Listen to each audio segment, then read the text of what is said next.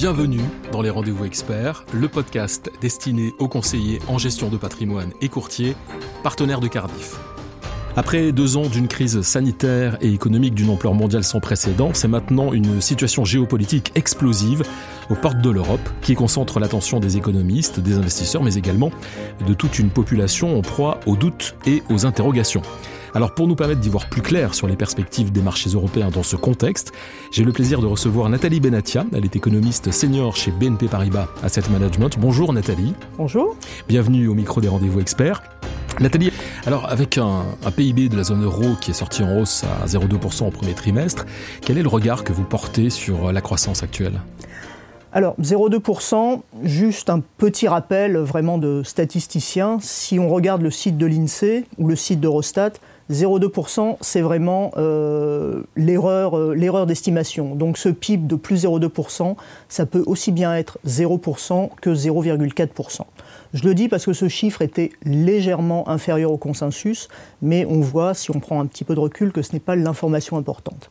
L'information importante qu'on n'a pas encore au niveau européen, mais qu'on a eu en France, en Espagne, d'une certaine façon en Italie, euh, c'est que la consommation des ménages a baissé au premier trimestre 2022.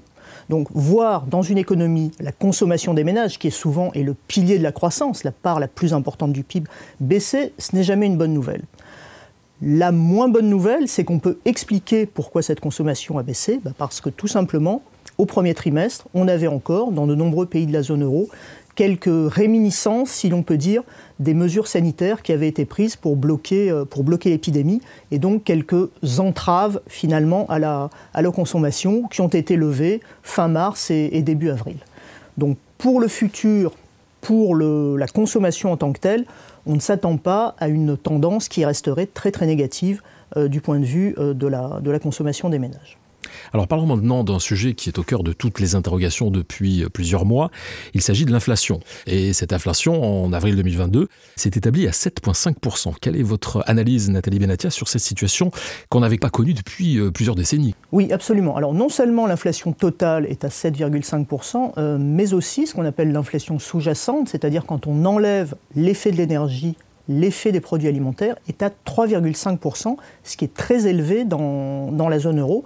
Et on a sur les trois derniers mois une accélération qui a été significative de cet agrégat qui finalement est souvent le plus surveillé par les banques centrales puisque, comme euh, par construction, il, euh, permet d'enlever euh, les effets dus à l'énergie qui, sont très très importants. Donc 3,5% sur cette croissance sous-jacente, c'est un chiffre important, et c'est un chiffre qui montre aussi que ces pressions inflationnistes dont on vous disait à peu près tous les économistes il y a, un an, non mais c'est pas grave. C'est l'effet des prix de l'énergie, euh, c'est l'effet de la réouverture des, économies après la crise du Covid, ça va s'estomper, c'est la fameuse thèse euh, de l'inflation temporaire. On s'aperçoit que cette inflation, alors oui, elle va être temporaire, parce que dans un an, on ne prévoit pas bien sûr que l'inflation soit encore à 7,5%, mais donc c'est vraiment un temporaire qui dure, et l'idée, c'est d'avoir probablement un pic d'inflation au euh, enfin au deuxième trimestre, et puis après ce pic, bah, une inflation qui redescend, mais qui redescend doucement dans un premier temps et qui reste encore quelques mois sur des niveaux assez élevés. Ça, c'est pour le chiffre en tant que tel. Euh, pour la composition, c'est une inflation qui touche en priorité bien sûr l'énergie, compte tenu de la hausse récente des prix du pétrole et du gaz naturel en ce qui concerne la, zone euro, euh, qui touche certains produits alimentaires, mais qui touche aussi euh, de nombreux produits, qui finalement est en train de se diffuser à l'ensemble de l'indice des prix à la consommation. Donc très clairement, pour la Banque Centrale Européenne, pour toutes les banques centrales, c'est un point d'attention et c'est bien ce qu'est en train de nous dire euh, la BCE et l'ensemble finalement euh, des membres du Conseil du des gouverneurs.